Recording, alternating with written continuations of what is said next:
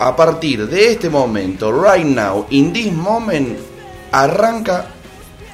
¡Pum! Explotaba, tiraba un error. A partir de este momento, pum, A partir de este momento, ladies and gentlemen, arranca el programa número uno de esta nueva etapa del monstruo de las mañanas, que es el monstruo de las mañanas en streaming. claro. Lo cual es algo interesante para la ahuyentada, porque no estaban acostumbrados a vernos, estaban acostumbrados a escucharnos. Así que le pedimos mil disculpas a las personas que en este momento nos están viendo por primera vez. Estos somos, gente. Perdón, no hay más. Mil disculpas. Por lo menos no está el Maxi. Sí, no, y aparte, igual tendríamos que haber puesto un disclaimer de señora, aleje a sus hijos de la computadora por si acaso. Sí, o, o- o el Buenas noches chuletita de los Simpsons, viste la del topollillo, algo así. Claro, algo como, a partir de este momento, finaliza el horario de protección al menor. Vas uno a saber cuando ve la gente esto. Es el gran. eh, la dicotomía del contenido on demand. Sí, que andás a ver cuando, quizás por ejemplo el día de mañana, cuando seas presidente de algo, lo refloten y digan, mirá lo que hacía Luan Fernández hace algunos años. Uh, qué problema, ¿no? Y pasan... Esto votaste. Y Esto, salimos nosotros. esto votaste y salimos nosotros corriendo la cámara, moviendo un escritorio. Y dice, no, que acá no te ves. Vayamos a lo que vos me pediste. Me dijiste que querías escuchar un tema Verónica. Creo que sí, sí, sí. Verónica de caramelos de cianuro. Play. Bueno, ahora- podemos hacer como que recién nos encontramos, porque acabamos de empezar el programa, ¿no? Claro. Como, Hola, ¿cómo andás, Luan? ¿Qué ¿Todo haces, bien? Lucas, querido? ¿Todo lindo, vos? Bien, muy bien. Acá muy contento de estar iniciando esta nueva etapa del monstruo con vos. El, el monstruo con vos eh, parece una... Es una nueva etapa en serio. Es como, Es ¿qué una- es esto? El monstruo con vos. El monstruo, pero con vos. Con vos y con video. El monstruo que queremos. Viste que lo bajaron a eso, no se puede decir el que queremos. Ahora cambia el eslogan. Menos mal. El monstruo que comemos. Es No. el que quiere escuchar la gente. Sí. Ya empezamos con los chistes internos. Bien, Claro, arrancamos... Ya con- tenemos algo que ustedes probablemente se pregunten de qué carajo están hablando y recién empieza. Claro. Es más, lo próximo que vamos a hacer es hacer la mayor cantidad de referencias a programas pasados Posibles. posibles que incluso si están en Spotify, eh, perdón, si están en YouTube, no pueden acceder porque están en Spotify. Entonces, no, como dijimos en el programa anterior, o como dijimos en el programa de la cancelación, es, bueno, anda a buscarlo a- al ángulo, diría.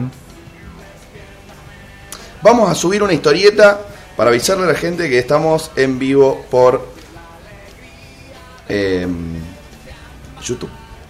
Porque vos tenés alma de influencer, no como otros que no subimos nada. No, pero igual lo estoy haciendo desde el de medio rebelde. Ah, bueno. Vamos a poner el mate. Mate siempre se ve cool. Sí, ahí te, te- de fondo así que podés hacer algún gesto o algo. Nunca me imaginé que fueras a hacer eso. lo más predecible posible. A ver, Vamos a poner acá. Estamos en vivo por YouTube. Al fin. al fin, después de dos horas. Después de las... Empezamos a las 3 de la mañana hoy. Sí, Ah, sí, sí. Hicimos prueba de vestuario y de peinado. Igual, eh, esto, ténganos paciencia, a ver que acostumbrarnos a cosas como el ángulo, a cosas como estar mirándome constantemente, lo cual me produce bastante cringe el estar. Yo estoy hablando con vos y hay un Lucas acá a mi derecha. Como bueno, es qué un Lucas. que está a la derecha. Claro, qué fea que está a la derecha. Bueno, entonces vamos a contarle a la gente haciendo eh, lo correcto, que es tarde o temprano explicarle a la gente de qué se trata lo que están viendo, porque la gente que nos va a encontrar en YouTube es la primera vez que nos va a encontrar. Entonces vamos a contarle un poco de qué se trata el, el monstruo de las mañanas. No lo sabemos. Lo primero que tienen que saber, no lo sabemos, pero tratamos. Nosotros somos víctimas de facultades de ciencias sociales, gente, entonces nunca sabemos nada. Claro, Siempre y estamos frente- preguntándonos. Y frente a cualquier pregunta, la respuesta es: es más complejo que eso. Claro. Por ejemplo, ¿el monstruo es un programa radial? La respuesta es: es más complejo. ¿El monstruo es- un programa dentro de un programa? Es más complejo. Aún. ¿El monstruo es un ciclo de historia y rock? Probablemente no, eso sí. Bueno, acá hay algo que está bueno para la gente. Que es que el monstruo de las mañanas se reinventa Constantemente. constantemente. Entonces ahora estamos en una. En una coma. Etapa, coma de vuelta. Gracias. Rabinovich te lo agradece. que estamos tratando de, desde nuestro desconocimiento, aprender junto a ustedes de qué se trató el rock en Latinoamérica desde 1950 en adelante. Arrancamos con la fácil, que era Argentina. que no fue tan fácil. No fue tan fácil. ¿Por qué? Porque mm, cuando hablas de rock nacional en la Argentina, hay un montón escrito por gente que yo detesto y que ya he tirado mi odio hacia los cagatintas del rock. Si aparte te metí cagatintas del rock y ahora no puedes disimular tu cara de... Porque la ve, la ve la gente. A todas esas personas que se dedicaron a, a hacer guita en base... Decí un nombre. No, no, después. Por ejemplo, revista Pelo, revista. Toda esa gente. La se- Rolling Stone. la Rolling Stone, toda esa gente que se dedicó a decir esto es rock, esto no es rock y el rock se maneja así. Hay un montón desde los 60, de los 70, de los 80 y después entramos en una especie de vacío absoluto en el cual hay poco de los 90 y a partir de ahí no hay más nada. Entonces, ya la primera parte que fue jugar de local fue complejo, porque primero fue complejo porque estoy AM, pero además de que de, fue- de ser complejo por eso, fue complejo porque tenés la opinión de un tipo que obviamente defiende su kiosquito, defiende su rancho, y que solamente habla como nuestro amigo Santolada, que defiende a sus amigos, y dice, rock nacional que es, mis amigos. Che, igual para. Que también son rock nacional, no hay que es una aclararlo. falacia, claro. Es Son una tus falacia amigos- por omisión, si Son tus querés. amigos y un par más. Claro, eh, se te cayeron los redondos, por ejemplo. La renga. La renga. Sumo, que lo nombraste así como al pasar. Y sí, está bien, Virus es rock nacional, Cerati, Soda Stereo son rock nacional, pero se te cayeron un par de, de compañeros. Claro, y estos que justo nos estás nombrando ahora de otros países latinoamericanos, tampoco estaban solos, que es ahí donde más se le cae el tema de los amigos. Exactamente. Porque en la Argentina, dentro de todo, nombra a varios, o algunos que seguramente no faltarían en nuestras listas, o por lo menos no sobra ninguno. Claro. Ninguno de los que él menciona o así, no, este no está. Pero sí en Latinoamérica nos quedamos con muchísimo gusto a poco, y es acá donde nosotros queremos colaborar con Gustavo. Con Gustavo, ¿cuál? Con mucho Gustavo. Con muchos Gustavos. Queremos colaborar con los Gustavos del mundo. claro, y vos decís, che, ¿qué es el monstruo de las mañanas? Es un programa que colabora con los Gustavos. Claro, ¿eh? Gustavo, te olvidaste de, en el rock venezolano, hablar de lo que vamos a hablar Claro. hoy y el próximo lunes. Vamos por Gustavo, por ejemplo. Te olvidaste de respirar, le podemos decir a otro Gustavo. Te olvidaste de hacer declaraciones poco felices, le podemos decir a otro Gustavo que cantaba en pijama. Te olvidaste de hacer sinapsis. Te olvidaste de hacer sinapsis. Totalmente. Podemos ir buscando a cada Gustavo. Viste, tenemos una cantidad de Y referencias. te olvidaste de hacer sinapsis puede ofender mucho a alguien o poner muy contento a otro, porque es como una aseveración clave para distintas situations. Sí, totalmente. ¿Viste qué difícil es mirar el teléfono y hablar? Es que Capaz que me dijiste sí totalmente a una a, nada, sobre a nada. apropiación Es que de recién ahora estoy viendo que había mensajes en el chat. Entonces yo cada tanto, otra gimnasia que tendremos que hacer. el- Yo- sí. Es que en realidad tenemos que ser tres. sí, ¿Me entendés? Nosotros sí, mirando sí. el chat, saliendo lo más en vivo posible y alguien más haciendo estas cosas. producción. Producción, Claro. cuídennos, por favor. Claro. Bueno, el punto entonces es que hay poco escrito sobre la historia del rock nacional luego de toda esa parte de los 70 y de los 80 de los cuales se ha escrito hasta el hartazgo. Y que aún así eso, como ya vimos en programas anteriores, es discutible la parcialidad de lo que se ha escrito. Pero posteriormente no hay nada. Y menos hay en el resto de Latinoamérica. Entonces, nos encaminaremos en la aventura de buscar qué más hay en Latinoamérica.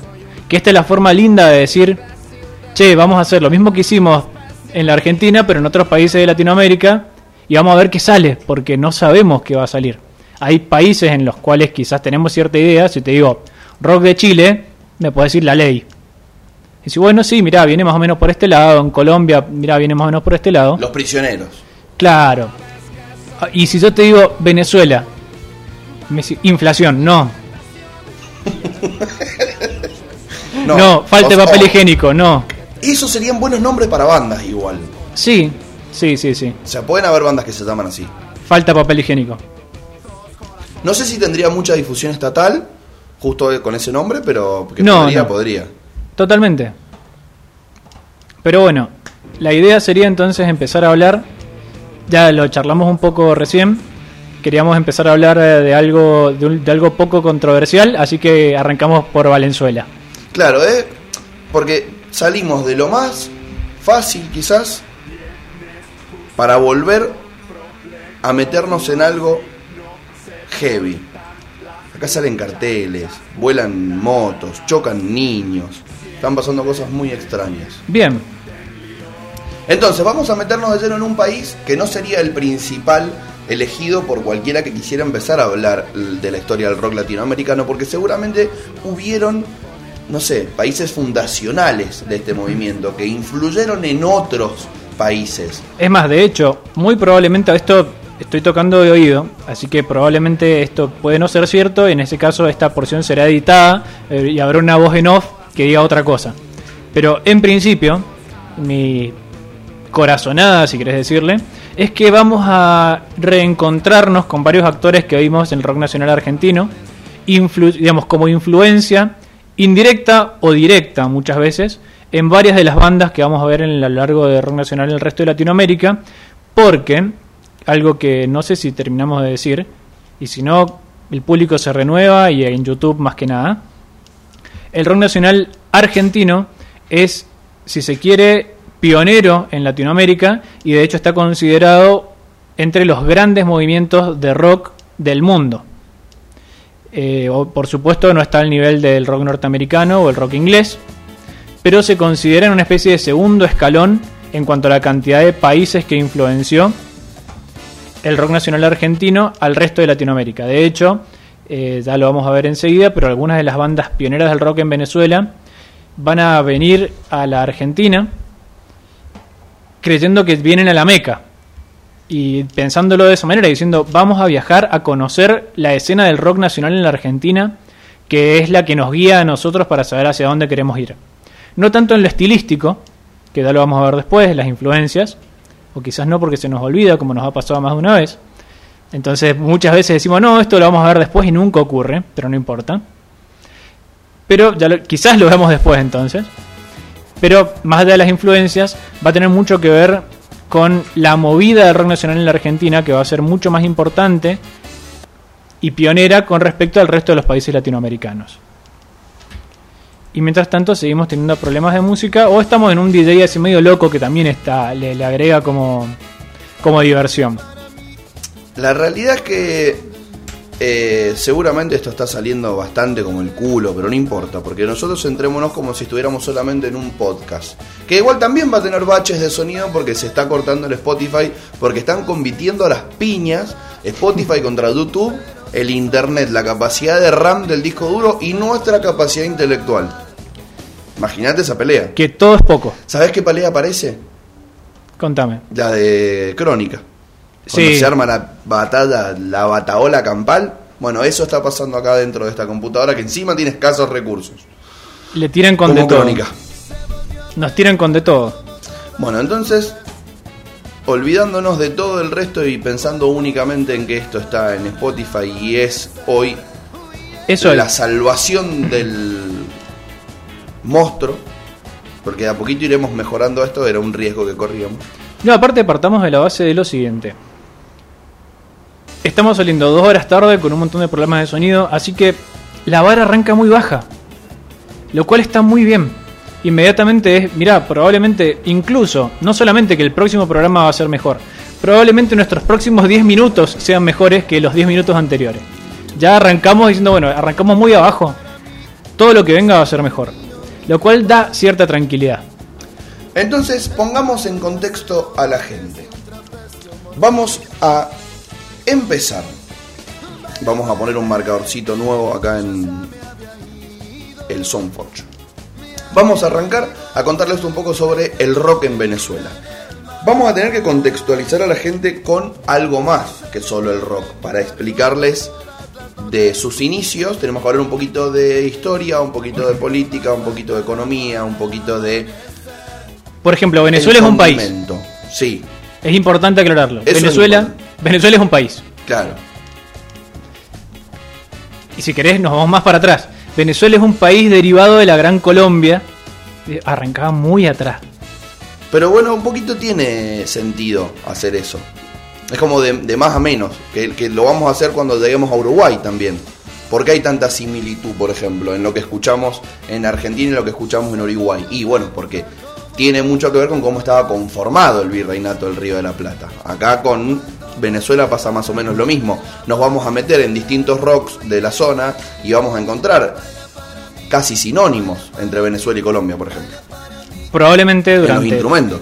Sí, sí, sí, sí, totalmente. Eh, hay una, si querés, una matriz cultural única entre todo lo que conformaba la Gran Colombia durante la época del Virreinato del Río de la Plata, que era que eso era otro lugar.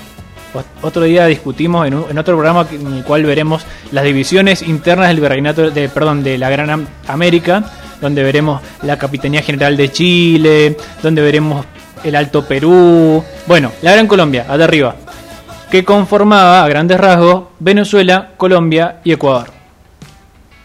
Eso bueno, Simón Bolívar se libera, qué sé yo. Y después.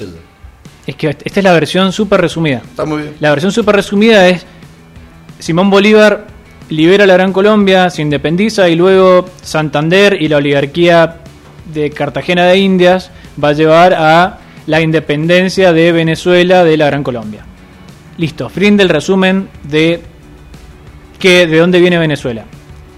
Lo interesante, que sí es importante para el relato, es que se va a conformar una oligarquía o una, por- para poner en otros términos, para las personas que no entiendan el término oli- oligarquía o que les erice la piel escucharlo, van a aparecer ciertas familias patricias más ricas básicamente, con más guita y con más poder político y económico, que van a ser las que van a tomar las decisiones políticas en Venezuela durante muchos años, que van a estar vinculadas a la propiedad de la tierra, a el agro y posteriormente al petróleo. y siempre con una vinculación con algún país del extranjero. Que esto fue cambiando a lo largo de los años, ¿no? Primero venía el lazo con España, después el lazo empezó a ir a, a compartirse, quizá un poco a disputarse entre Inglaterra y Francia, ganando Inglaterra en las relaciones de comercio de Como la casi Nueva siempre. América, como casi siempre. eh, Los franceses son grandes perdedores. ellos siendo fieles a su lema de divide y reinarás y posteriormente ya con la llegada de hablemos un poco de los inicios del rock todos los gobiernos de facto latinoamericanos tenían relaciones con Estados Unidos porque existía el famoso Plan Cóndor Exactamente. entonces acá en 1950, cuando podemos dar inicio a un incipiente rock venezolano, hay que empezar a hablar sobre qué tipo de gobierno tenía Venezuela en este entonces, quién manejaba eh, las radios, qué cosas se podían hacer y qué cosas no, y vamos a tener algunas coincidencias con años de Argentina. ¿No? Por Hablando mal y pronto, censura. Tal cual. Hablando mal y pronto, a ver, probablemente si nos ponemos posmodernos y estudiantes de ciencias políticas, podemos ponerle a este, a este ciclo rupturas y continuidades en el rol latinoamericano. Ay, nos transformamos en José Pablo. Sí, no, no, pero... Y las dos personas que nos están viendo se van inmediatamente. Como no, yo no quiero que rompan nada, no. Ya me cansé de tanto rompimiento. Claro, Por mucho- favor, junten. Claro. Que eso en buen español es similitudes y diferencias a lo largo de la historia entre el rock nacional en la Argentina y en el resto de Latinoamérica. Que para esto lo que primero que hay que aclarar es que hay una primera gran similitud que es la llegada del rock nacional, del rock, perdón, del rock and roll en los 50, finales de los 50, a terreno latinoamericano. Hablaremos, hablamos, perdón, en su momento de la Argentina y entonces el rock y el twist y Eddie Pequeñino y las primeras películas de Venga a bailar el rock y qué sé yo, en las cuales llegaba este rock norteamericano que se seguía cantando en inglés y que influía de alguna manera en la cultura para que empezaran a hacer algo parecido a una cultura del rock and roll en la Argentina, algo a lo que hoy le decimos rockabilly, a ese tipo de rock and roll de los 50. Bueno, en Venezuela va a pasar algo similar con la llegada del, rock and roll, pero de otra manera. Va a llegar directamente traído por norteamericanos que van a estar vinculados a Venezuela a través de las empresas petrolíferas. Y dije empresas. Bueno, empresas y empresas. En, en ambos casos. Y en pesos. Y en pesos. van a estar vinculados a las empresas petrolíferas venezolanas. Por lo tanto, la llegada del rock va a estar mucho más vinculada a los sectores vinculados directamente al petróleo, como Zulia o Maracaibo, y no tanto a Caracas, al capital de Venezuela, al cual va a llegar después. Para contextualizar a la gente, el rock and roll a Venezuela llega tarde porque estaba la dictadura de Marcos Pérez Jiménez en este entonces en, en Venezuela y las emisoras de radio y de televisión de la época, que se habían fundado en 1952, estaban bajo censura. Y además, esto que bien dice Lucas es interesante y no es un dato menor, porque la música popular en Venezuela, es decir, de quienes popularizan las cosas, porque popular viene de, de dos lugares muy distintos, de lo que escuchamos todos, pero también de los sectores que más gente tienen. Y el sector popular escuchaba merengue, escuchaba joropo, escuchaba mambo, escuchaba cha-cha-cha, paso doble, ranchera, bolero. Me metiste categoría política de popular. Está bien, está muy bien. ¿Está bien? No, está perfecto, está perfecto, no, porque además es una palabra que se utiliza un montón, de lo popular. Y es, es exactamente lo que decís vos, tiene un doble significado Puedo decir lo popular como lo masivo o lo popular como lo proveniente de las clases populares. En este caso estamos hablando de aquello que proviene y es consumido por las clases populares. Claro. Después fue destruido por la generación de Patito Feo el tema de lo popular. Porque, ah, yo soy re popular. Está muy mal usado ese término ahí, pero bueno, ya perdimos. Sí, ¿no? Y, gente que no pasaba a esta esquina y qué sé yo. No podemos hacer una corrección histórica de, eso. No con tres personas mirándonos. Cuando seamos millones. claro, cuando volvamos y seamos millones, entonces sí, quizás podremos hacer. Y ni siquiera, no sé si se puede hacer una corrección. Vas a decir, che, mira, me parece que viene por este lado. Ahora bien, Decíamos entonces que la, música popular venezolana estaba mucho más vinculado a los joropos, a la música bailable, si querés. O lo que consideramos música bailable centroamericana, porque el rock and roll de esa época también era bailable. Pero va a llegar principalmente a las clases media alta, directamente traído por, por los norteamericanos que tenían relación de diversos tipos y de diversa índole con las empresas petrolíferas venezolanas y con ciertos sectores de la clase media alta venezolana, le van a llegar discos y le va a llegar la primera influencia del rock and roll, que va a traer posteriormente que se empiece a tocar rock and roll en Venezuela, pero que sea covers directos de Billy Highland de Comets, de mm, El Rock de la Cárcel, de la misma música de los 50, de la cual se hacía una, ni siquiera una reapropiación, se hacía un cover directo, pero tocado por algunos venezolanos, porque también otro detalle importante, en primer lugar, van a, o los primeros cantantes y músicos de rock and roll en Venezuela, van a ser en muchos casos estadounidenses que emigran a Venezuela, y que se van a juntar con uno o dos venezolanos y que van a empezar a tocar rock and roll. Por lo tanto, así como dijimos en su momento, hablando de rock nacional en la Argentina, que había una especie de doble fundación, acá podemos decir que hay una doble fundación, pero si querés, te voy a hacer un salto mucho más grande. Nosotros dijimos con el rock nacional en la Argentina que había una doble fundación. El rock nacional, cuando aparece el rock and roll en los años 50, y el rock nacional cuando se argentiniza o se nacionaliza, se le da características propias de rock con la balsa en el 60, mediados de los 60.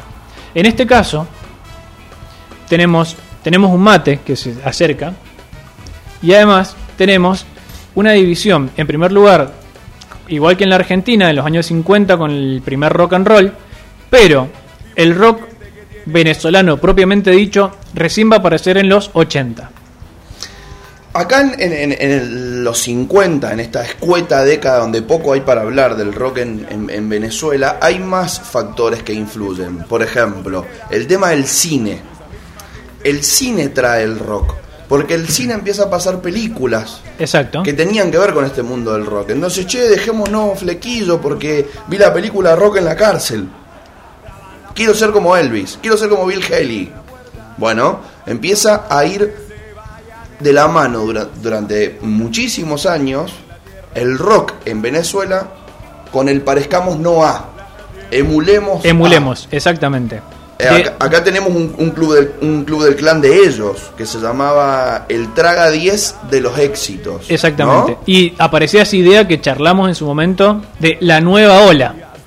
De esta es la nueva ola juvenil empieza a, producirse, eh, empiezan a producirse eventos con el tema esto del rock, ¿no? De pasarlo en lugares, de hacerlo temática, de que se empieza a volver algo cool y se empieza a extender de Maracaibo, dijiste vos, Maracaibo, hacia eh, Caracas con nombres muy graciosos en, las bandas que empiezan a hacer las che, nosotros vamos a ser los que tocamos esto porque tienen nombres eh, en inglés. O sea, los Thunderbirds. Los Thunderbirds. Donde los que estaban adentro de la banda se llamaban Rafael Montero y Eberto Medina. Pero el nombre era los Thunderbirds. ¿Pero por qué? Porque veían bandas en inglés y decían, mirá, la verdad que si yo me llamo los Rayo Pájaro, no, no, la verdad que no, no garpa. Los Flippers de Roberto Marcelletti. Los Tempest de Manolo Barrios que es mucho mejor llamarse los flippers que los delfines que hacen truquito o los maquinitas. Y en Caracas surge un grupo que después se va a despegar del rock hacia un nuevo género, muy propio de Venezuela, que es el grupo Los Trogan, que hacían rock instrumental y se pasan como precursores, después póstumos, a el género surf que es un género que acá no lo vamos a tener, no lo vamos a conocer. Pero es como si fuese un rock sinfónico, un, intento de apropiación cultural de lo que venía pasando en Estados Unidos acá en, Venezuela, ¿no? Totalmente. Bien. Ahora bien, lo que va a empezar a pasar en los años, a finales de los 50 y 60, es que estas bandas que se llamaban los Thunderbird. Es más, de hecho, los Thunderbird es el mejor ejemplo, porque los Thunderbird pasan a llamarse los Impala. Si mal no recuerdo. Totalmente. Y si fuese que está mal, ya lo tenemos todo ensayado y lo va a decir que está bien. Está muy bien. Perfecto. Como ensayamos en la semana. No importa si nos equivocamos, porque estamos en la época de la posverdad, así que después de que nadie recete un archivo, así que qué importa. Pero en principio los Thunderbird se convierten en los Impala como una forma primaria, si querés, de el rock venezolano tratando de convertirse en un poco más venezolano. Y decir, bueno, vamos a tener un nombre en español y vamos a tratar de empezar a cantar algunas canciones en español. Y de hecho, el caso de los, de los Impala, justo ellos ensayando el rock de la cárcel, dicen, che, ¿y si lo cantamos en español? y jodiendo tocan una vez y van medio inventándose la letra, traduciéndola obviamente. Van, che, me parece que esto sería así, sería así, che, esto suena bien y bueno, toquémosla. De todos modos, pronto va a llegar la Beatlemanía en los 60 y van a aparecer bandas también medio Beatles que van a tener eh, influencias todavía del rock de los 50, entonces algo que se va a dar una constante en el rock venezolano, que es que mm, va a tener influencias de lo que venía de Estados Unidos y de Inglaterra, y va a llevar a que se hagan medio híbridos musicales, entonces en los 60 van a convivir bandas que van a ser medio Elvis, medio Beatles, por ejemplo. Completamente anglófilas, si querés, por meter una, una terminología un poco más compleja, es decir, bandas que eran copias de bandas norteamericanas o inglesas. Sí, empieza la, la fiebre del twist. Empieza la fiebre del twist, pero al mismo tiempo de que empieza la fiebre del twist, que va a llegar medio tarde, va a llegar en los 60, empiezan a llegar los primeros discos de Zeppelin, por ejemplo. Entonces tenía bandas que hacían twist, pero que por ahí podían tener un solo de guitarra de rock progresivo. Porque era todo una vamos usando un término académico, una mazanganga. Un Frankenstein. Un Frankenstein. Era un Frankenstein musical en el cual era, bueno, a ver, me gusta Billy Haley and the Comets, pero che, qué bueno este disco de Led Zeppelin y salió Sgt. Pepper y también pinta, así que metamos todo esto y toquemos un poquito de todo. Y, después te pasa como esa boleta que llevaba a Pichetto que parecía que podía sonar muy bien, pero después resultaba medio raro. La, decís, che, ¿por qué es como ponerle mezclar mayonesa y dulce de leche? Decís, che, pero si estas dos cosas me gustan, sí, pero no se juntan. Claro. No todo se junta. Eh, tip culinario, que dos cosas te gusten no significa que puedan ir juntas. Como chocolate y pescado. Como chocolate y pescado. No, incluso pasa con cosas saladas, que si, che, estas dos cosas son saladas, sí, sí, pero no pegan. Dice, pero, qué sé yo, puedo usar... Eh, tirar cualquier cosa, aceitunas y... X cosa. Ojo, porque a veces, volviendo al tema de los ejemplos y la gastronomía, hay cosas que sí terminan yendo bien juntas. ¿No? Por ejemplo, agarra un langostino, lo apanás con coco y lo freís y es fabuloso y recheto. Tío, yo no sé, en la vida, en la vida he comido un langostino con coco, perdón. Bueno, pará, una pizza con ananá. Es polémica, pero mal no va. Salsa golf arriba de los palmitos de la pizza especial. Veremos bien, o sea, vos querés que en nuestro primer programa nos caigamos a piña, en un momento nos levantemos los dos. Y bueno, para terminar el programa... A ver quién gana. Pizza ananá versus... Y nos cagamos a piñas por la pizza preferida de cada uno como en 1964. ¡Ah! ah bueno. ¿Qué referencia histórica tiraba? No, no la tengo, así que volvamos al programa que veníamos bien. Que veníamos. Te tiro algunas otras bandas de esta fiebre del twist de, de inicios de los 60 para que empecemos a ver que con esto que vos decís de cantemos en español no nos va tan mal si lo hacemos, empiezan también a ponerse nombres en español, en castellano. Exactamente. Por ejemplo, los dinámicos eran contemporáneos de los Clippers. Sí. Los Jensen y The Termites. Los Dangers, que cada es gracioso porque en el mismo nombre tenés una palabra en castellano y una palabra en inglés. Sí. Empiezan a darle forma a esta nueva década de, del rock en Venezuela que junta un montón de cosas junta la psicodelia con el metal, con el pop, con el punk.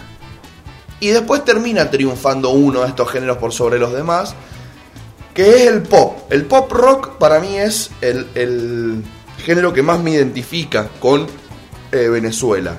Bueno, ahí lo, mira, vos ahora no te puedo decir, mira, en otros momentos yo hacía así, decía estirar, bueno, ahora nos están viendo. Así que te puedo decir con toda franqueza, estirad y habla de algo. Hace maravillas.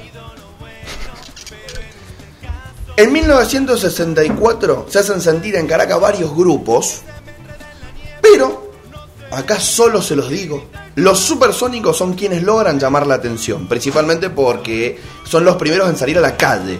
Los supersónicos son contratados por la RCTV, que es un, grupo em, fundado en, el 53, de como una BBC, así un canal de televisión abierta de Venezuela. Tenían su programa que era el Club Musical, que empieza a desatar la fiebre de, los adolescentes, de los jóvenes, y empiezan a darle mucho auge a bandas como las que mencionamos hace un ratito, los Dangers y los Impala. Estos son unos nuevos Impala, no los Impala de Servando Alzati, que fueron los que eh, habían liderado el movimiento del rock venezolano hasta más o menos eh, 1965. En 1964 se forma el grupo más exitoso de la década, los Darts, de Carlos Morean, ¿sí? Un cantante, músico, arreglista, un virtuoso de la música, que esto tiene mucho, eh, tiene mucho impacto en el tema del rock en Venezuela, porque muchos son músicos realmente profesionales, músicos de orquesta, músicos sesionistas, que se terminan juntando con la necesidad de ser escuchados y con un poquito de apoyo de quienes necesitan que en la tele, que en, la radio hayan bandas que suenen bien. Otro grupo que surge es el grupo de los Clanners y ambos eh, en 1965 lanzan su primer disco comenzando a ser los a- eh, Manal y Almendra de la juventud. Son las dos bandas que empiezan a meterse en las agrupaciones juveniles eh, y empiezan a, diversificarse. En el 66 creo que aparecen los 007, ¿no? Como una de las bandas eh, de, de- de- de esta década. que ya, ya con un rock a veces más progresivo, con cuestiones distintas a lo que estábamos charlando recién. Y, eh, y al final de los 60 incluso metiéndole un poquito de disco. Entonces va a ser otra vez, así como dijimos antes que tenías esa mezcla de rock de Elvis Presley mezclado con los Beatles, los finales de los 60 y los 70 van a estar si querés, dominados eh, por una escena que va a tener que ver con lo disco y el rock progresivo, incluso muchas veces en conjunción. Una especie de disco progresivo, bailable, extraño, que sin embargo va a tener una particularidad, que es que va a empezar a traer instrumentos autóctonos venezolanos al- sobre el final de la década, que ese es un detalle importantísimo. Entonces de repente vas a tener una canción de disco místico progresivo con un 4. Aclaración, un 4 es un instrumento venezolano. Sí, ese, ese mismo. Un 4 es un instrumento venezolano parecido a una guitarra, pero suena distinto. Parecido, pero no. Es un- una guitarra venezolana. Como está Aparte, el guitarrón suena como. cubano. Claro, exactamente. Es una guitarra más grande, a- afinada en otra. en otro. acorde, en otra familia de acordes, bueno, un 4. Acá. Maxi, vení. Explicando cosas que si estuviera el Maxi serían más fáciles. Y no lo son. Bueno, 4. 4. Acá hay una banda que la tengo que mencionar. Por favor. Los- Aparte, medio que tu, tu, tu militancia es la mención de no nos olvidemos de, no se olviden de cabezas. Claro, no las voy a mencionar a ellos todavía. Pero Bueno. tienen que ver con el 4, porque era como el instrumento más picante que, que tenía, porque ya vamos a ver que en, el- en- en esto del rock en Venezuela hay como una extranjerización y tratemos de volver extranjerización, tratemos de volver constante que pasa en las mejores familias y también pasa en TNT. Totalmente. Y Eh. tiene mucho que ver con lo que dijimos recién, que es la extracción de clase de aquellas personas que tocaban rock y el público. Que era un público, por ejemplo, ¿por qué va a haber disco? Decir, che, la música disco, que teóricamente ya charlamos en el de la música ba- bailable, búsquenlo en Spotify, que la música disco es mucho más compleja de lo que parece y la música bailable suele ser más compleja de lo que parece. Pero más allá de eso, la música disco, que parece ser quizás más simple que escuchar Led Zeppelin, y dice, che, ¿por qué había música disco progresiva? Porque los músicos eran músicos académicos. Entonces, y eran músicos académicos muchas veces de alta alcurnia o clase media alta que habían tenido educación musical. Entonces de repente era, che, yo quiero tocar disco porque me divierte, pero le voy a meter un momento yaceado. Un soul en el medio. Claro, en el medio va a tener medio soul y en el medio puede tener un 4 porque también somos venezolanos y sabemos tocar el 4. Entonces, académicamente, toda esta etapa es muy prolífera y muy interesante. Acá en... Che, yo no sé si esto está bien, pero... Acá en los 60 vamos a mencionar a los Holidays. Los Holidays son una banda que cruza la barrera del pop hacia el rock gracias al guitarrista de ellos, Frankie Holland. Frankie Holland era de Holanda. Bien, como se puede sospechar por alguien que se llama Holland. Adib Casta, que era el guitarrista de los Cleaners, que no vamos a decir de dónde es, se separa de la banda y junto a los integrantes del grupo Homer and the Dons funda Ladies Water Closet, quienes graban un álbum con el mismo nombre de la banda, el cual permanece hasta hoy como el mejor álbum de rock de la década de los 60 en Venezuela. Vayan a escucharlo. Se van a encontrar con un palito ortega, un Los Twist, un algo así venezolano, una mezcla rara. Otras bandas de la época fueron los Bonnevilles, eh, The Love Depression, em, los Memphis, los Buitres y las cuatro monedas, que los dejo para el final porque van del lado de las cosas que a mí más me gustan son la banda de los hermanos O'Brien, que son los introductores de influencias que no tenían referencia en, en lo cercano a Venezuela, que son el reggae y el ska. ahí te gusta, ahí empieza a gustarte más a vos. Está lo que me gusta. Ahí esta banda trae pimba, estos dos géneros al universo del rock y nos encontramos con esto que pasa en cualquier país, ¿no? Es como, che, bueno, ¿qué es rock? Acá todavía no nos lo preguntemos porque realmente hay mucho, todo junto, viniendo de lugares distintos y sucediendo al mismo tiempo. Entonces, nos vamos a demorar en encontrar una expresión de rock venezolano propiamente dicha, porque todavía estamos en esto de la emulación, la copia y meter otros géneros al, eh, entre paréntesis del rock, ¿no? Sí. Es decir, si queremos responder a qué es el rock en ese momento, podemos decir todo nada. Claro. Depende de nuestras ganas, podemos decir, todo esto es rock, o bueno, nada de esto en realidad es rock, porque el rock va a llegar después. Depende de cuál es la, vara que nosotros utilicemos. Si quieren eh, prestarle un poquito más de atención al tema de, de época, pueden irse a, a un árbol genealógico interesante que, después les vamos a, compartir en, en, las redes sociales, donde vemos la, la, proyección también de distintas bandas, porque acá es algo que no es eh, coyuntural solamente.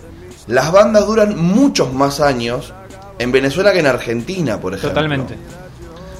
Eh, no todas de ellas, pero algunas trascienden dos o tres décadas, cosa que en Argentina no pasó tanto hasta los 80, ¿no? Que todavía tenemos divididos, todavía tenemos eh, lo que quedó de los redondos, no haciendo cosas que rompen con eso, todavía tenemos a Charlie, a Fito. Sí, digamos, lo, lo que sobrevivió a los principios de los 90 más o menos se mantuvo. Acá tenemos un árbol genealógico bastante interesante de del rock venezolano, donde los primigenios en el fines de los 50 nos pone a los Impala, los deja medio Solari. En los 60-64 nos suma, los Impala los, menciona varias veces porque van cambiando su formación continúan quizás con algunas variaciones musicales, pero continúan. Y empieza a sumar a los Tempest, que lo dijimos recién, los Flippers, eh, los Supersónicos, los Singer, el Conjunto Ideal, los Demonios del Rock. Y empieza cada vez a dividirse un poco más. Y sí es verdad que acá empiezan a haber cambios, pero no de los líderes, sino de los que compartían las bandas. Y el bajista de una banda se va a armar otra, y el guitarrista de una banda se va a armar otra, y empieza en este conjunto a decir, che, quiero hacer algo nuevo, yo soy una cara visible, me traigo, me traigo, me traigo, y armo un Cerú.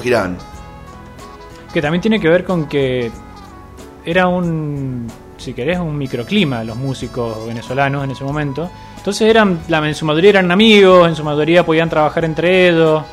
No, no pasó como pasó por, por ahí en su momento en la Argentina, en la cual se establecieron algunas rivalidades o algunas personas podían pasar mucho tiempo sin conocerse.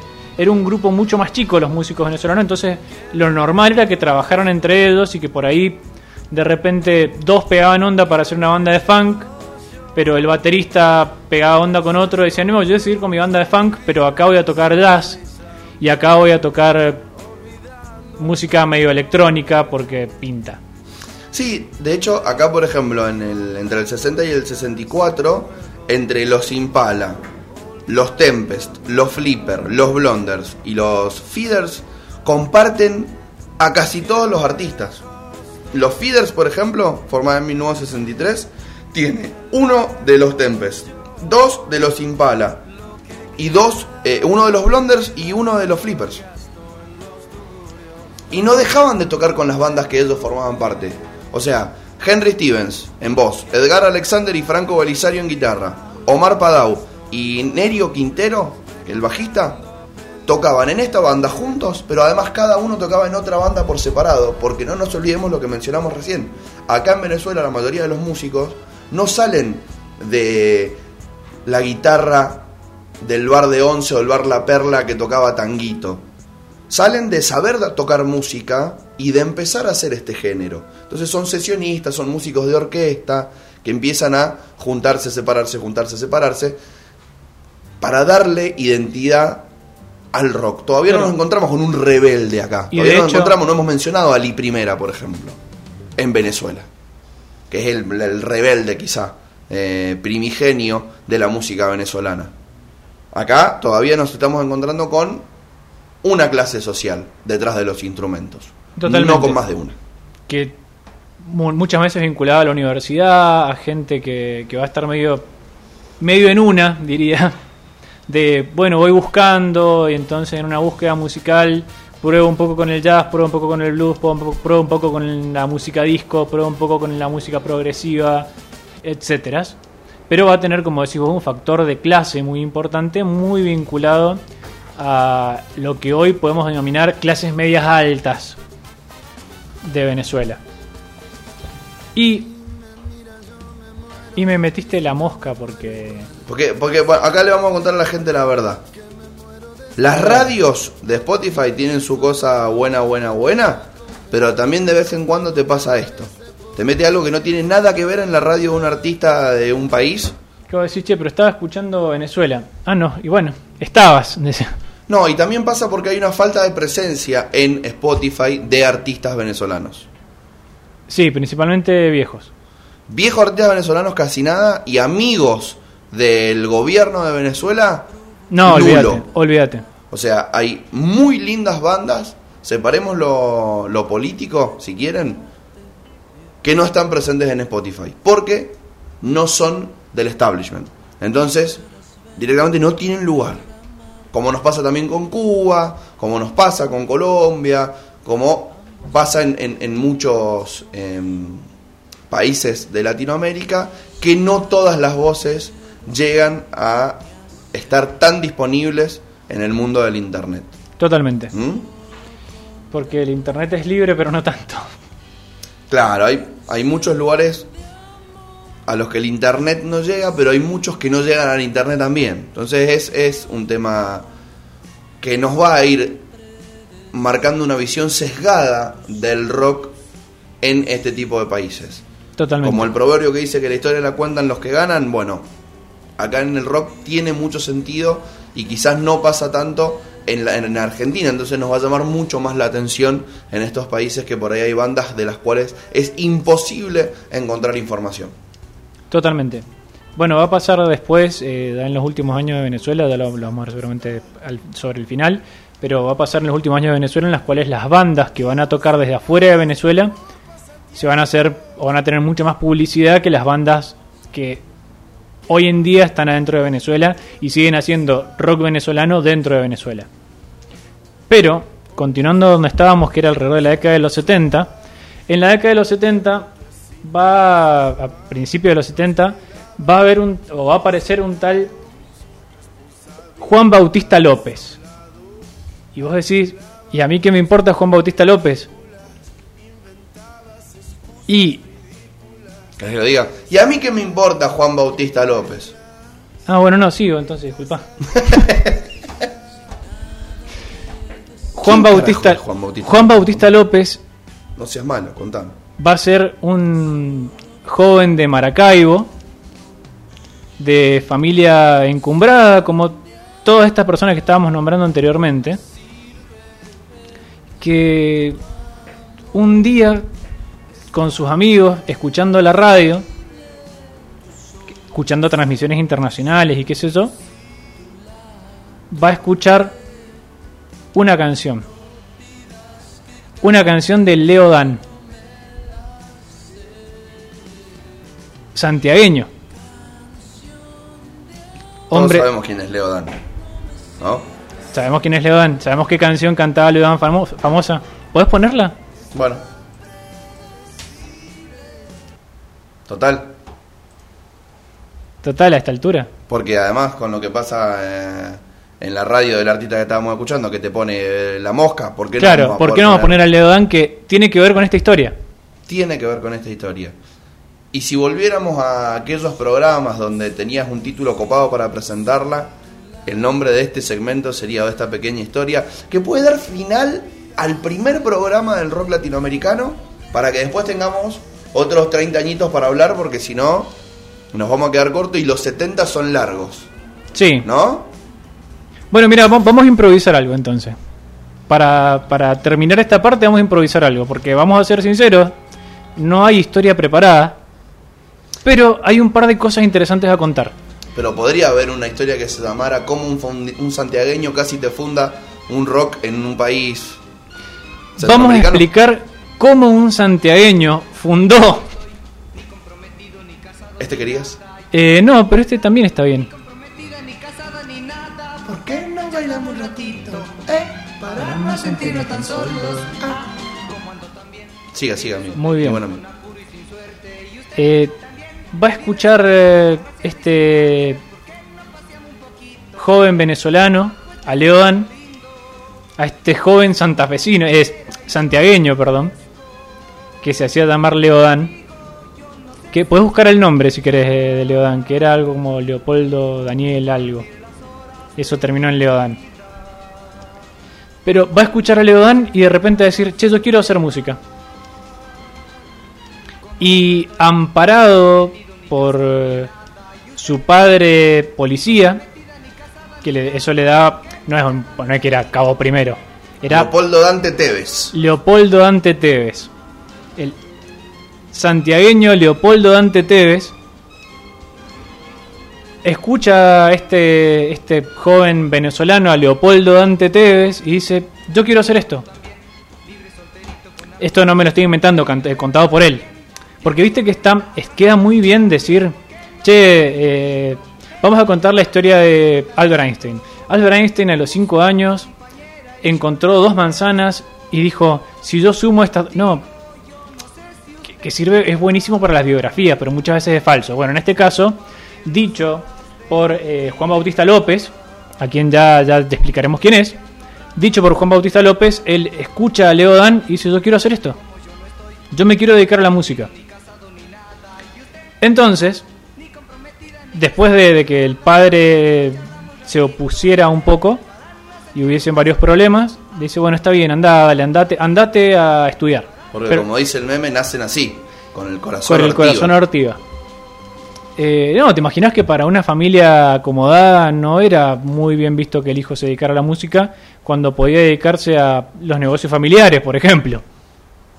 Como bueno, sí, sí, todo bien con tu hobby musical, de hecho estaba muy bien visto por las familias encumbradas que tanto hombres muchas veces inclusive era estaba mejor visto de las mujeres que supiesen tocar un instrumento, que supiesen tuviesen alguno de esos roces culturales. Pero después, eh, palo de la bolsa, vení y dedicate al negocio de la familia.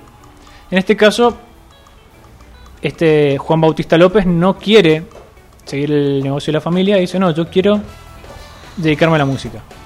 Y va a empezar un pedo místico. Va a estar en una. Va a estar, el famoso estaba en una. Va a estar en una durante muchos, muchos años. A ver. Cuéntenos un poco, amigo mío. Va a viajar a Caracas, ¿De dónde era este muchacho? de Maracaibo.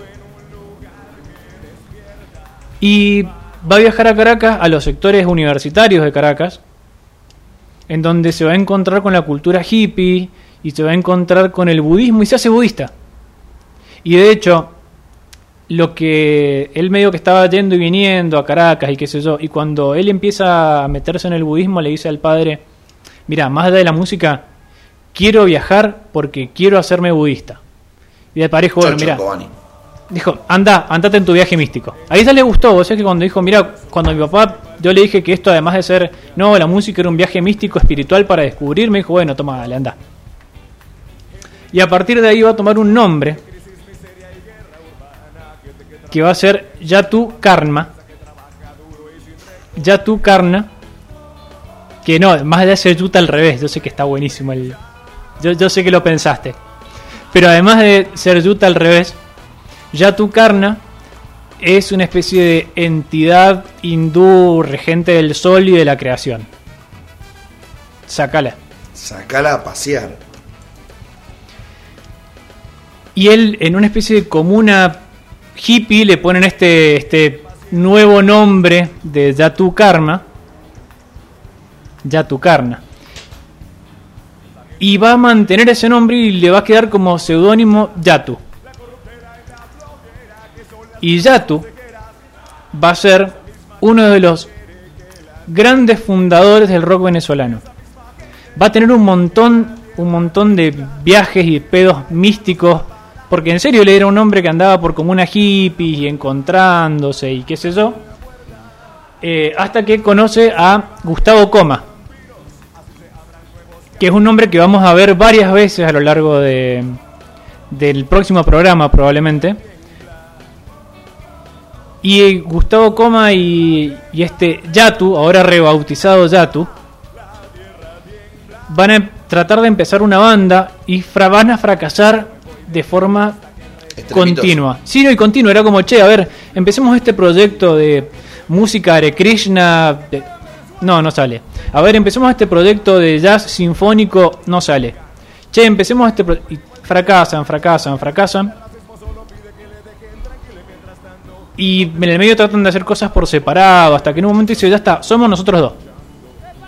De hecho, cuentan la anécdota de la cual por ellos, eh, porque ellos se juntan, que un amigo los presenta al grito de, mirá, te voy a presentar a una persona que no solo se parece a vos en lo que quieren, están buscando, sino se parecen hasta físicamente. Y se juntan hasta se dan cuenta que eran medio vecinos y se ponen a tocar juntos y medio que al resto de las personas estaban ahí quedan muy en segundo plano. Es como, bueno, sí, sí, sí, muy rico el asado, vámonos nosotros a tocar por nuestro lado. El asado, digo, en caso de que se hayan comido un asado, no sé qué comerán. Andá a saber qué comerán. La- En aquel entonces, en ese lugar, en claro, Venezuela. En Venezuela, andá a saber, digamos que es un asado porque queda bien. Entonces, en el asado, que ta- comprobamos que científicamente que, que se estaban comiendo, se va Gustavo Coma con Yatu y empiezan a tocar juntos, pero le faltó un baterista.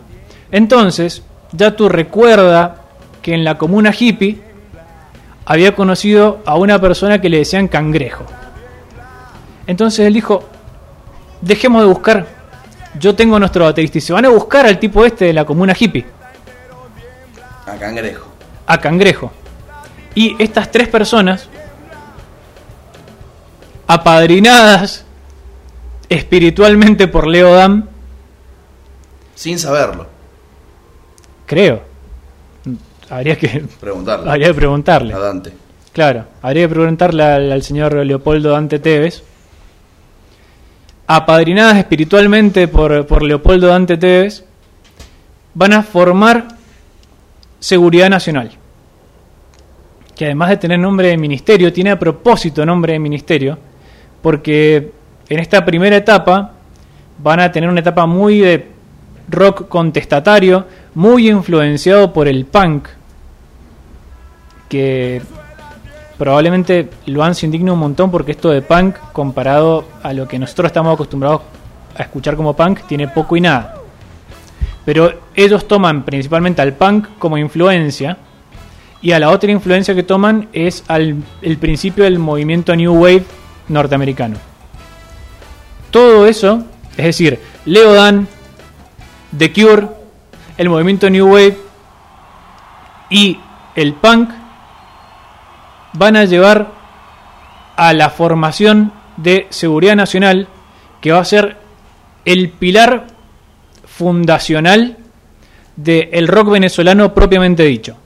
Así como dijimos que en la Argentina el rock nacional empezaba como lo conocemos nosotros con la balsa, el rock nacional en Venezuela va a comenzar con la conformación de este trío llamado Seguridad Nacional en nombre a la censura de la cual ya estábamos discutiendo y a los problemas que tenía justamente la Seguridad Nacional.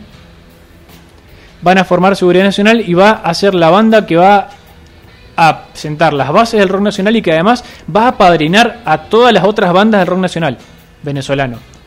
A partir de ahí van a decir, bueno, nosotros Seguridad Nacional vamos a, a padrinar a esto, vamos a padrinar a esto, vamos a padrinar a esto y van a terminar formando de forma directa o indirecta a las bandas más importantes de el rock venezolano.